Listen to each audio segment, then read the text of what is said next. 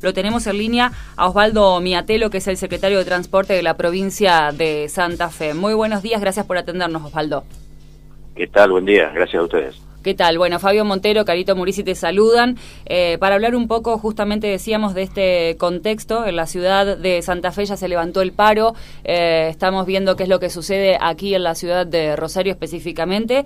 Preguntarle si el lunes se van a evaluar nuevamente si está ya definida la reunión para ver qué decisión se termina tomando respecto a esta medida. Eh, a ver, en realidad las reuniones se vienen realizando a nivel nacional, porque el paro en principio lo largó la UTA eh, nacional en todo el interior, salvo el AMBA. Eh, luego algunas otras ciudades fueron levantando, como usted decía recién, inclusive la ciudad de Santa Fe y el interurbano de Santa Fe también se levanta Santa Fe y, Norte, digamos, se levanta el lunes. Eh, de manera que eh, esas negociaciones que se dan entre el Ministerio de Trabajo de la Nación, el Ministerio de Transporte de la Nación, la, patronal, que es la FATAP y la UTA, hasta ahora no han encontrado una, una solución al tema. En lo que hace a lo local, eh, en el caso de la provincia, nosotros la semana pasada depositamos lo que nos corresponde de de la, del subsidio provincial que comprometimos con Nación. Eh, todavía, todavía falta llegar el de Nación. Eh, quizás eso, si llega el de Nación, pueda mm, destrabar, eh, aunque sea parcialmente, la situación. ¿Por qué digo parcialmente? Porque la verdad que es una crisis que, que empezó la, la pandemia, se ha tornado muy complicada por la baja muy fuerte de recaudación de manera que si no llega subsidios, prácticamente eh, se hace imposible llegar incluso a pagar salarios para las, para las empresas, de manera que estamos en una situación donde, como ustedes han visto, hay paros, se levantan porque ocasionalmente llega algún subsidio, luego vuelve el paro, y, y me parece que es de una complejidad tal que si no se logra algún tipo de solución a, a, nivel nacional, va a ser difícil que la encontremos más localmente. Osvaldo, Fabio Montero, ¿cómo le va? ¿Qué tal, Fabio? ¿Cómo estás? ¿Qué tal?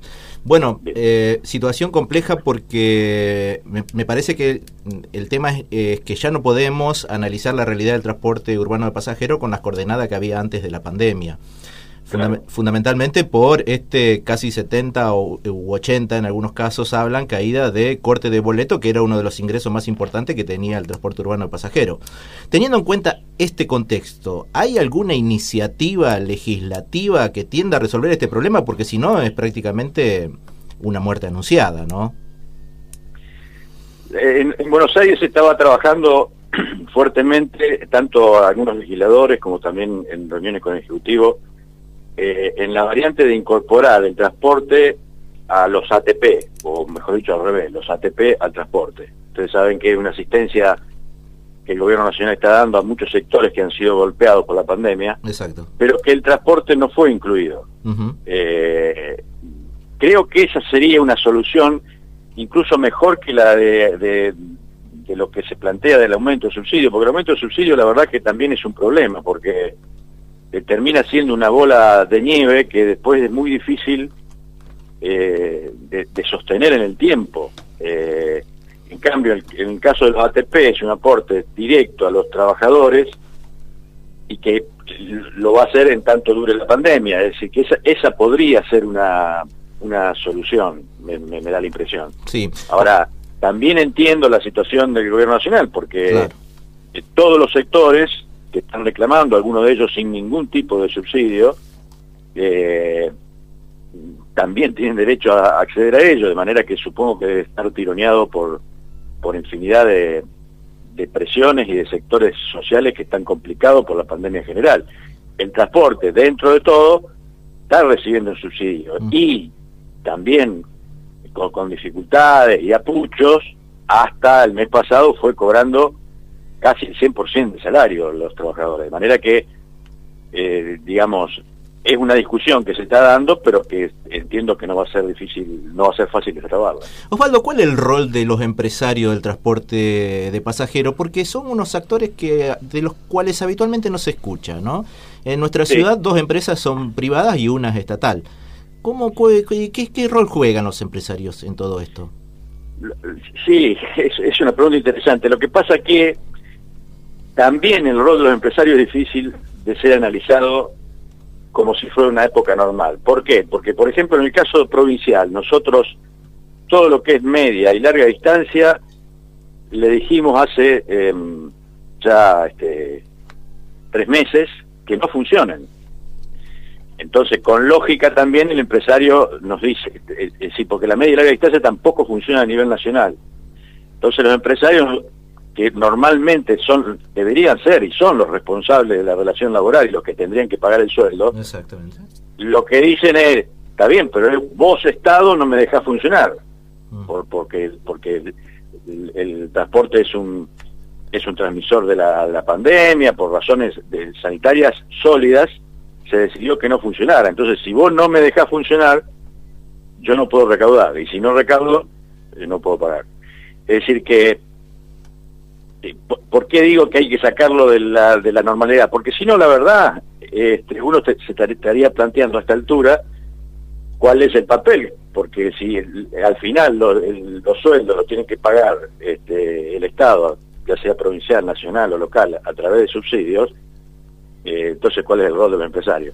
Lo que pasa que en este contexto, eh, la verdad que es difícil plantearlo así por lo que le decía antes, porque en un caso le dijimos a la media y larga no funcione, y, y en el caso de, la, de, lo, de lo que está funcionando de la provincia, que son los interurbanos de las áreas metropolitanas de Rosario y Santa Fe, eh, también lo hacen en forma absolutamente irregular y con una recaudación que, como usted decía, eh, está por debajo del 30% de lo, de lo normal, con lo cual apenas se alcanza a pagar el combustible. Claro, porque acá eh, no, no, solo estaríamos hablando de un subsidio al, a los sueldos, sino también un subsidio a los combustibles. Es que el subsidio, como está concebido, no es solamente a sueldo.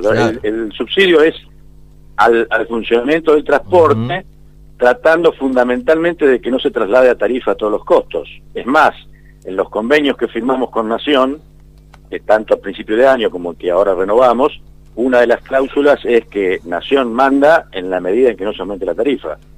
Entonces, en, realidad el subsidio no es exclusivamente para pago de salarios, sino para el funcionamiento del transporte. Lo que pasa es que en este contexto, donde prácticamente no se funciona o se funciona muy poco, casi todo, no casi todo, todo el subsidio se va a salario prácticamente. Exacto. Osvaldo, sé que esto no le corresponde como secretario de Transporte porque es una eh, facultad del Consejo, pero en ningún caso está pensado un aumento de tarifas, porque por lo que decía además es está atado el subsidio a que no haya aumento de tarifas.